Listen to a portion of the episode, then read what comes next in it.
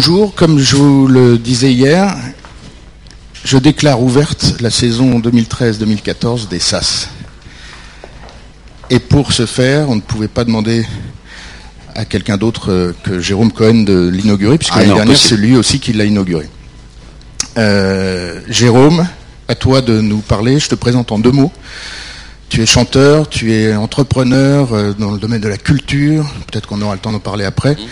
Et tu as monté aussi une troupe de théâtre. Oui. Enfin, de chant, chant et danse. C'est peut-être un peu fort. là. Et tu vas nous parler de la flûte enchantée Voilà. que tu as que tu n'as pas encore montée. Non, je l'ai pas monté, mais j'ai chanté dans la flûte enchantée. Euh, voilà. Après, le, le, le- je descends un peu. Ouais, pardon. Le chant n'est pas véritablement mon métier. En fait, quand, quand, quand Lucas m'a demandé de d'intervenir su- dans, un sas, j'ai forcément dit oui parce que pour, pour Lucas. Euh, et ensuite, euh, la flûte enchantée aussi oui parce que c'est un c'est un opéra qui m'habite depuis que je suis tout petit. Euh, je, connaissais par cœur chanter tous les chants, tous les airs depuis ma plus tendre enfance. J'ai dû emmerder mes parents à peu près beaucoup avec ça. Et puis ensuite, à tel point que j'ai même appelé mes, mes boîtes de conseil Tamino Consulting et Papageno Consulting sont les deux caractères principaux de la, de la flûte enchantée. On, va le voir bientôt. Alors, on commence directement et on commence évidemment par l'ouverture. Voilà, j'espère que ça va fonctionner.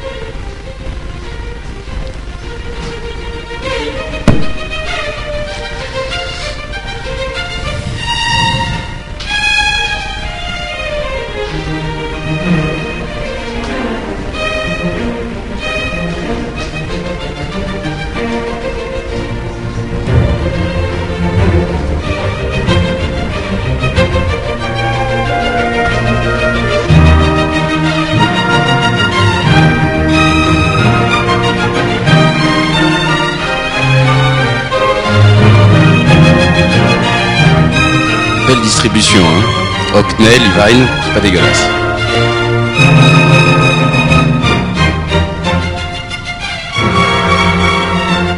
Voilà, évidemment, on est obligé de couper, on ne pourra pas tout écouter en entier, chaque extrait. Pourquoi j'ai choisi cet extrait? Euh, C'est parce que c'est James Levine qui dirige, c'est Omet, pas un opéra où j'aime beaucoup les mises en scène, mais je trouve ça intéressant.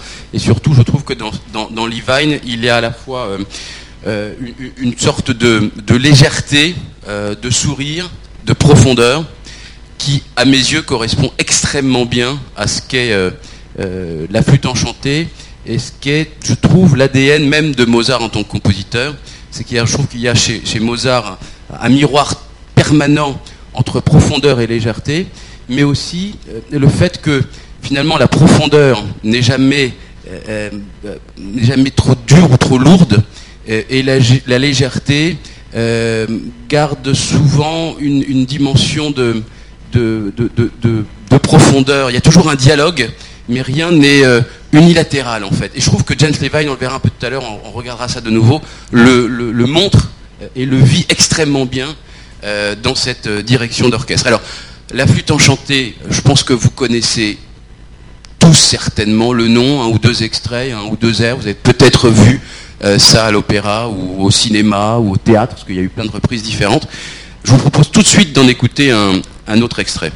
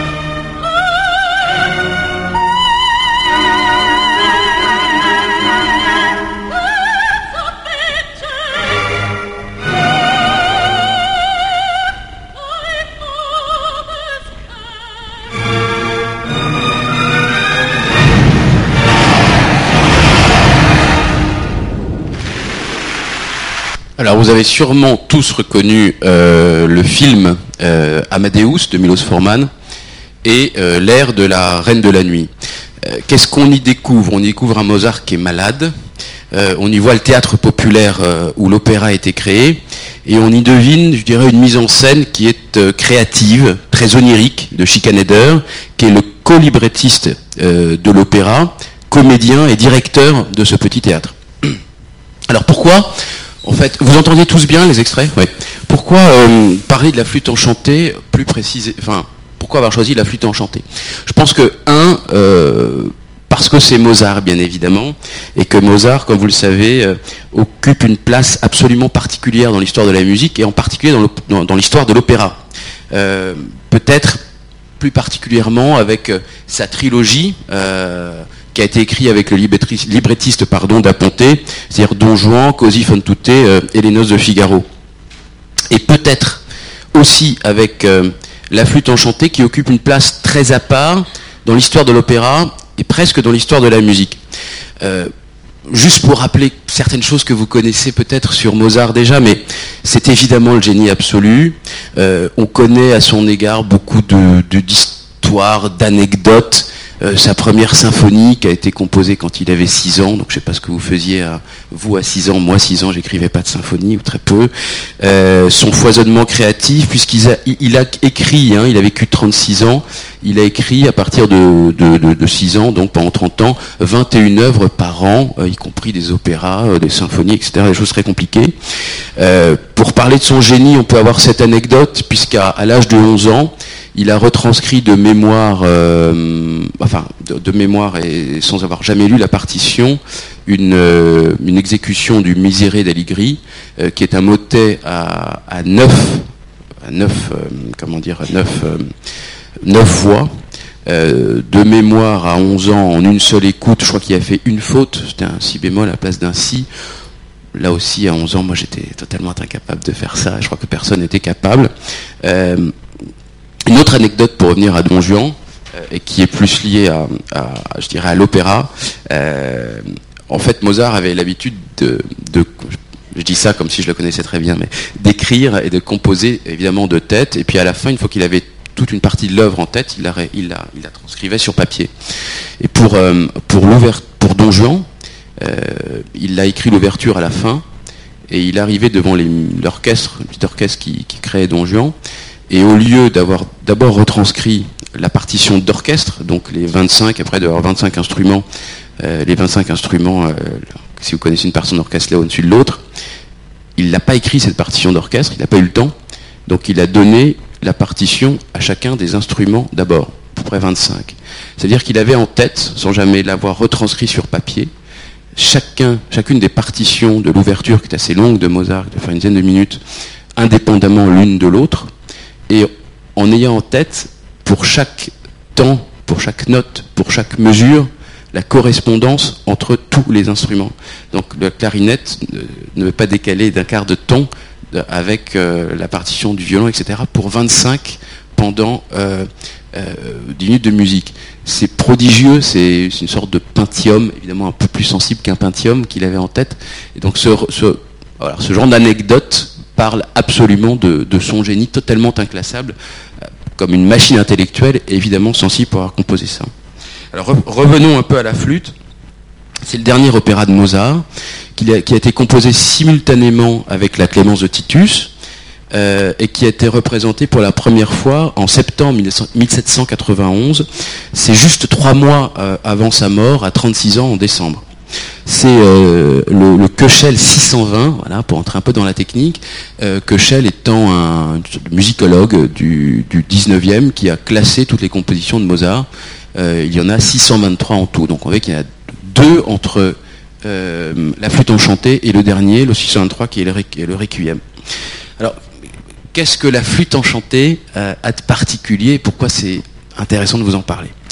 Euh, Premièrement, sa forme. Euh, la flûte enchantée, c'est un Zingspiel. Un Zingspiel, c'est une sorte d'opéra un peu drôlatique, une œuvre musicale qui est écrite d'abord pour le théâtre, qui est mi-chantée, du Sprachgesang, et, et mi-parlé.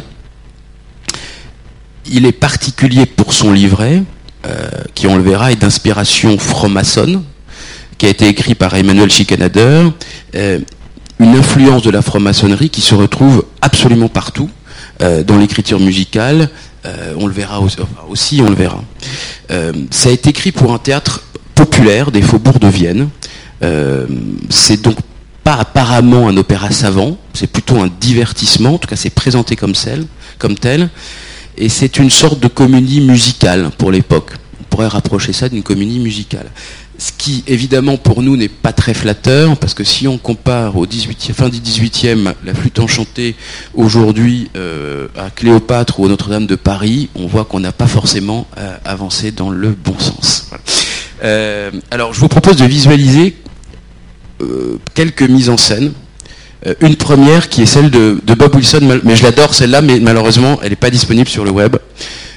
Bob Wilson, donc c'est un metteur en scène américain qui un peu toujours le même procédé, avec des, positions très égyptiennes, très symboliques comme ça, des taches de couleur en permanence, et, énormément de symboles. Ce qui évidemment dans la flûte enchantée, parce que c'est un peu franc-maçon, tombe bien. Donc on peut voir les, piliers, on peut interpréter de plein de façons, mais les piliers du temple. On peut voir en haut un triangle de couleur noire sur fond orange. Euh, le triangle, c'est peut-être un temple franc-maçon on va revenir là-dessus, hein, mais euh, c'est peut-être aussi le triangle franc-maçon ou d'un temple. On voit là-haut la reine de la nuit avec euh, la, la, lune, et puis aussi un temple peut-être. Les positions très symboliques, hein, toujours euh, égyptiennes, un peu comme ça, de la reine de la nuit qui est en haut à droite, et puis différentes représentations de la lune, donc de l'opposition entre le jour et la nuit on va voir une deuxième mise en scène qui est euh, pas très lointaine, qui est euh, espagnole.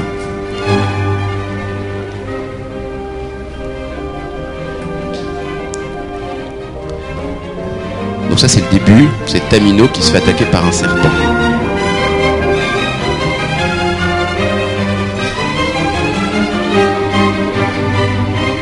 À l'aide,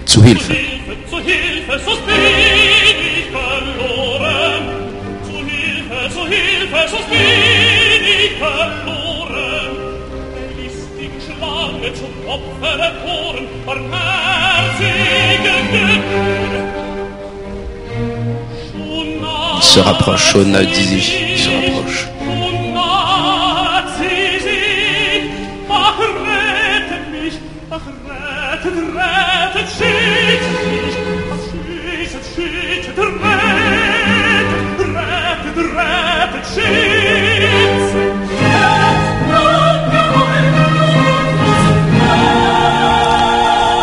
voilà les trois, les trois dames qui vont venir le sauver.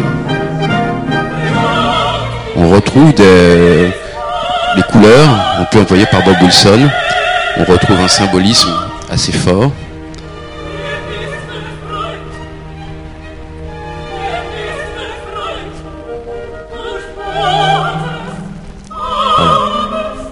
Tamino n'est pas mort, rassurez-vous. On va en voir une dernière, pour l'instant, qui est beaucoup plus classique, qui a été donnée au Met. Vous voyez On retrouve l'idée du, temple ou du triangle au centre. On retrouve les trois dames. On retrouve le serpent qui est, qui déjà mort. Et vous voyez que l'inspiration est évidemment pas du tout la même.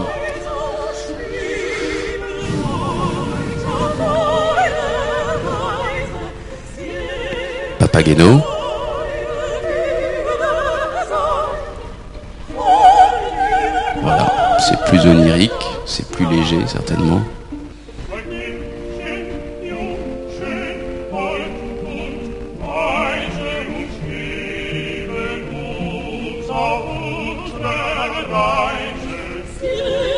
On la reverra un peu tout à l'heure.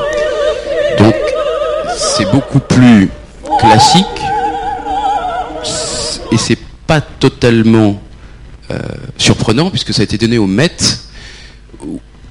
qui est quand même une salle où les mises en scène sont peu créatives. C'est un opéra, un opéra une salle qu'on pourrait qualifier d'un peu bourgeoise, aussi parce que le système de financement est, euh, euh, c'est à 4 à 65% je crois du sponsoring de grandes entreprises et que ça ne permet peut-être pas une même liberté dans la mise en scène.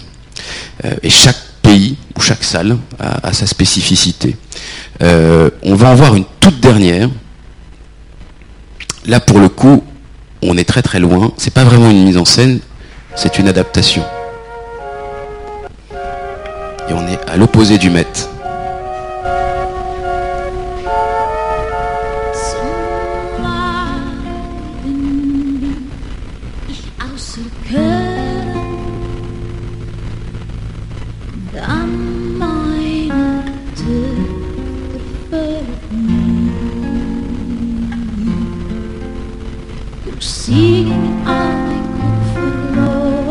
Reine de la, c'est l'air de la reine de la nuit.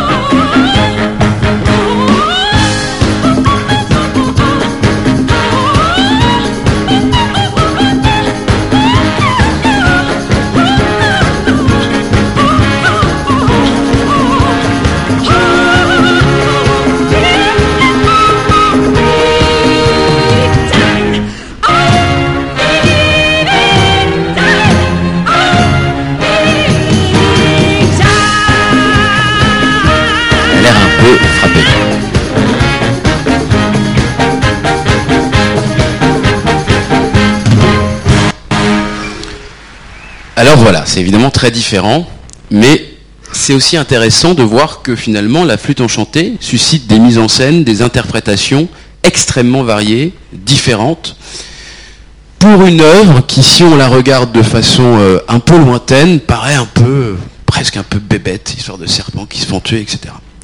Alors, on peut se poser la question pourquoi cette, euh, cette, euh, cette œuvre fascine autant finalement Qu'est-ce qu'elle a de, particulier Et pour rentrer un peu plus précisément dans, l'œuvre, on va, on va donner quelques, points de repère euh, narratifs. On va parler un peu de l'histoire. Qu'est-ce que raconte la flûte enchantée? Ça raconte l'histoire d'une double quête de l'amour et de la sagesse. Euh, pour la vivre, on a quatre personnages principaux. Les masculins, tout d'abord, le noble, le prince, Tamino, sage, droit, et puis le simple dresseur d'oiseaux, euh, menteur, hableur, euh, qui s'appelle Papageno. Et puis en face d'eux, les caractères féminins, Pamina, c'est une princesse, qui est la fille de la reine de la nuit, qu'on a entendu chanter tout à l'heure, et Papagena, qui est une jeune femme du peuple, plus simple.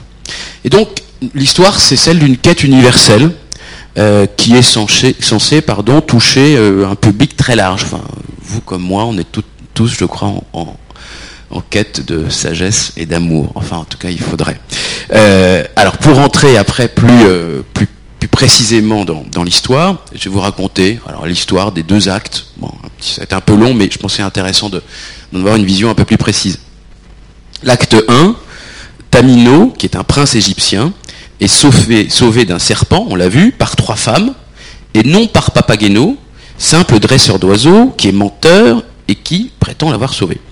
Les, les trois dames punissent donc Papageno et donnent au prince le portrait de Pamina, fille de la reine de la nuit. Le prince en tombe immédiatement amoureux, c'est un coup de foudre, et décide de délivrer la jeune fille, retenue prisonnière par Zarastro. On verra qui est Zarastro.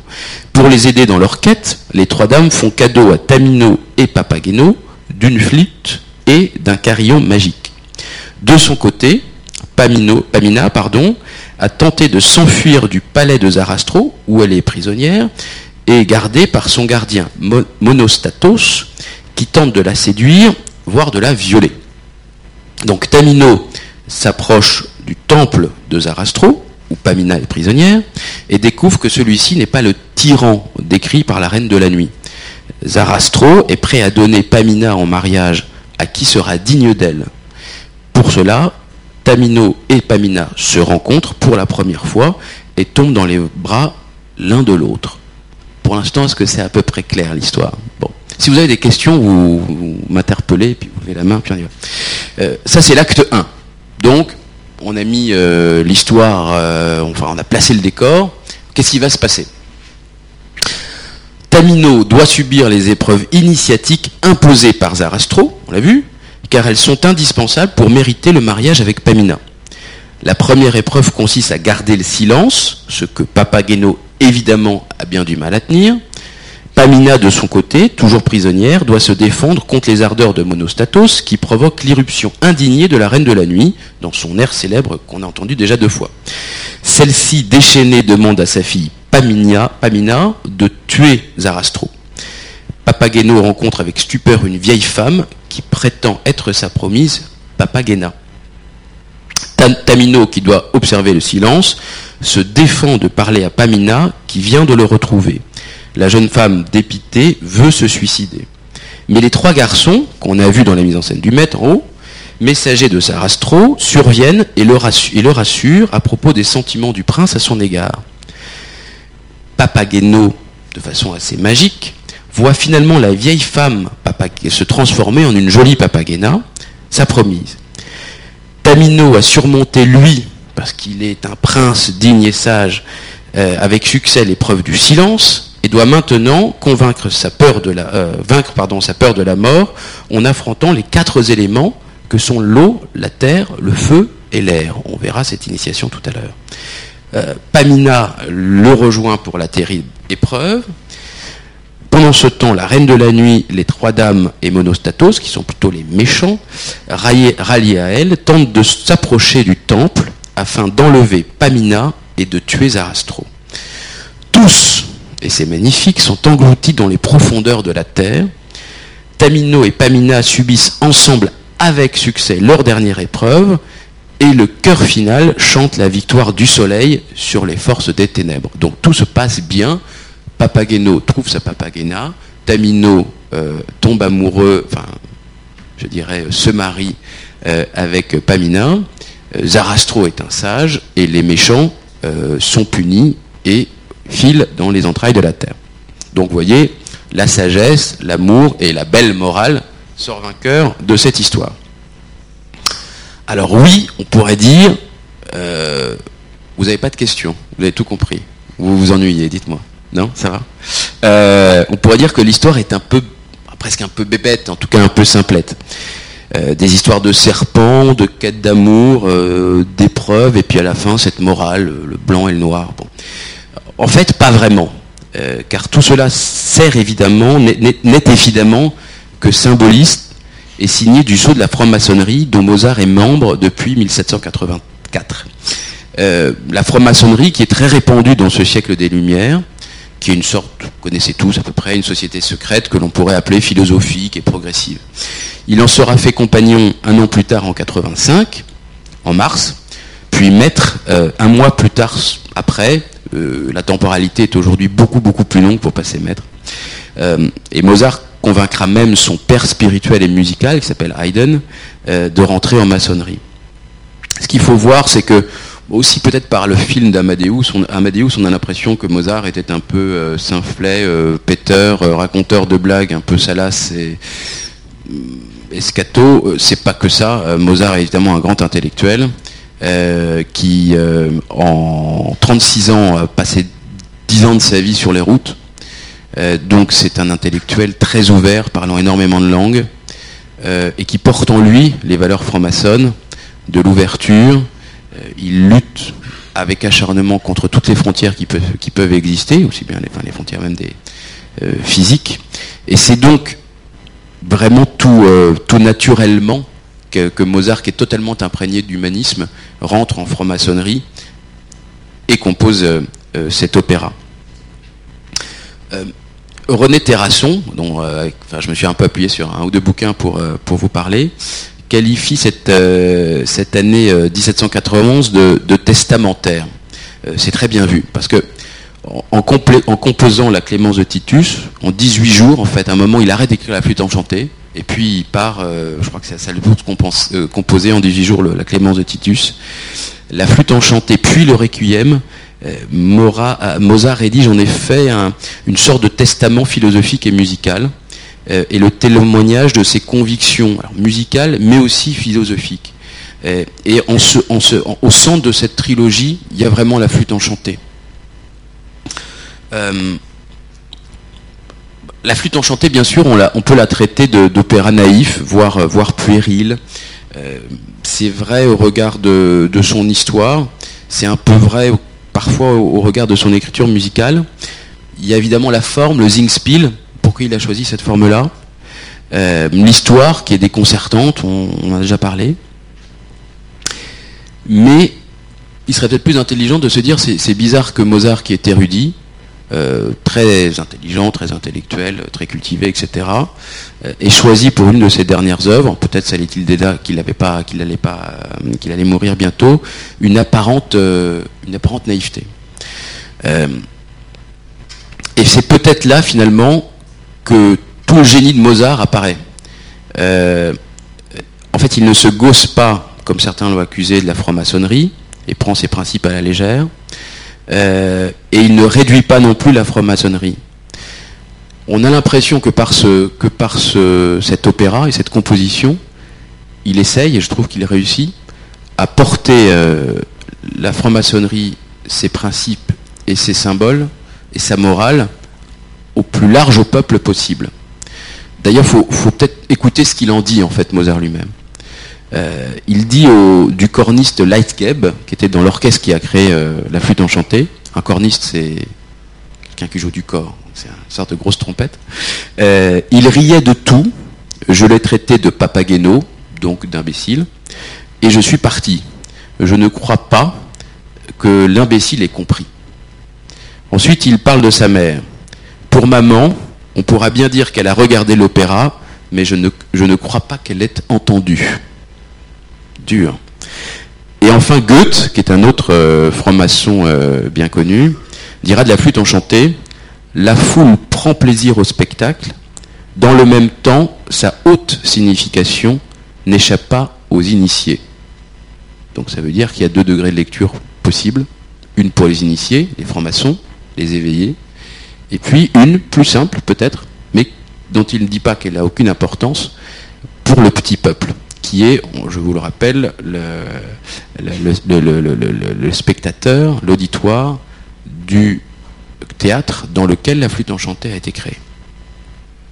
Donc ce qu'on peut dire, c'est que la foule s'adresse prioritairement, l'opéra s'adresse prioritairement à la foule, car elle doit ouvrir le commun, presque malgré lui, aux lumières. L'initié, lui, aura une autre lecture et en comprendra les subtilités. On comprend mieux pourquoi le spectacle a été monté dans ce théâtre. En fait, il s'adresse avant tout au plus grand nombre. Et on pourrait dire que petit à petit, la foule, le spectateur lambda, rentrera dans euh, la seconde enceinte des initiés, presque malgré lui. L'opéra, en tout cas, ne s'adresse pas du tout prioritairement euh, aux sachants, voire aux pédants de cette époque. Alors, ce qu'on peut voir, c'est que la franc-maçonnerie, on va rentrer un peu plus dans le détail, euh, elle infiltre euh, tout l'opéra sur tous les points. Euh, D'abord, on pourrait parler des, des personnages eux-mêmes, dans un contexte symbolique. Et dire que finalement les personnages ne sont pas des caractères, sont des entités. D'abord le premier couple, Tamino et Pamina, euh, qui représentent le couple tourné vers l'idéal spirituel. Ils sont eux initiables. Euh, ils représentent un être complet, formé du féminin et du masculin. Euh, lui a une voix de ténor très lumineux, alors que Pamina a une voix de, soprano très tendre, presque enfantine. On l'entendra un peu plus tard, mais on va commencer par, entendre Tamino. Et pourquoi pour cette quête de dignité, de sagesse, qui est euh, vraiment le, le caractère de, de Tamino, il a employé cette, euh, cette voix de ténor. Et là, on l'envoie par, euh, on l'entend pardon par Wunderlich, qui est l'un des plus grands ténors du XXe siècle. Cet extrait très beau. La mise en scène est un peu vieillotte.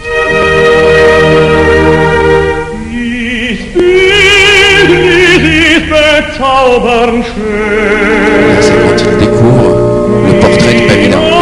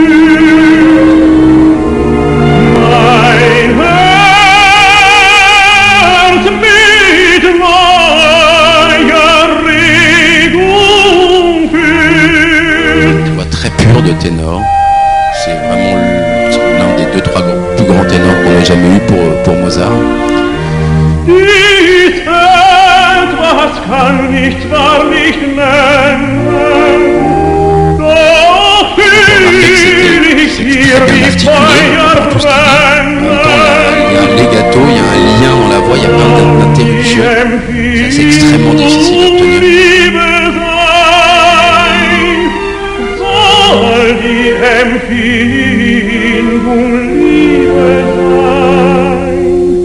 dur d'interrompre.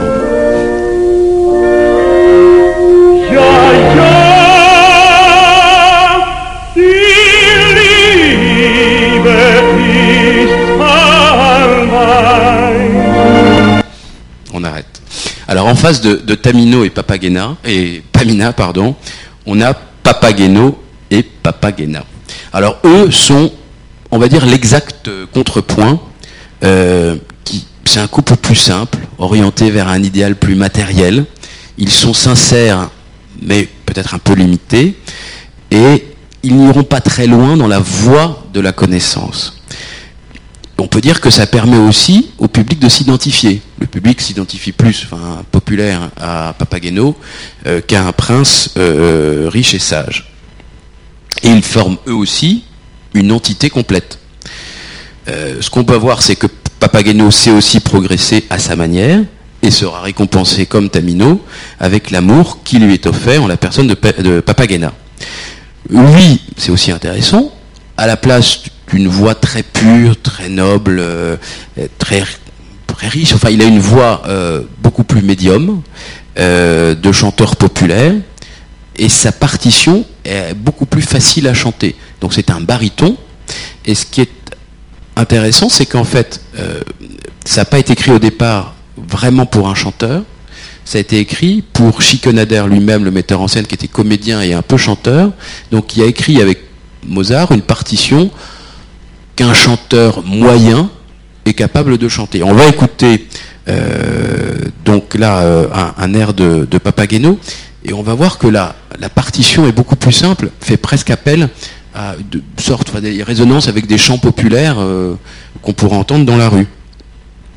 Là, c'est une, euh, mise en scène qui est, euh, enfin, le texte est en anglais, ce qui est peut-être un peu plus choquant aujourd'hui, mais qui, par exemple, au 19e, tous les opéras étaient traduits dans toutes les langues.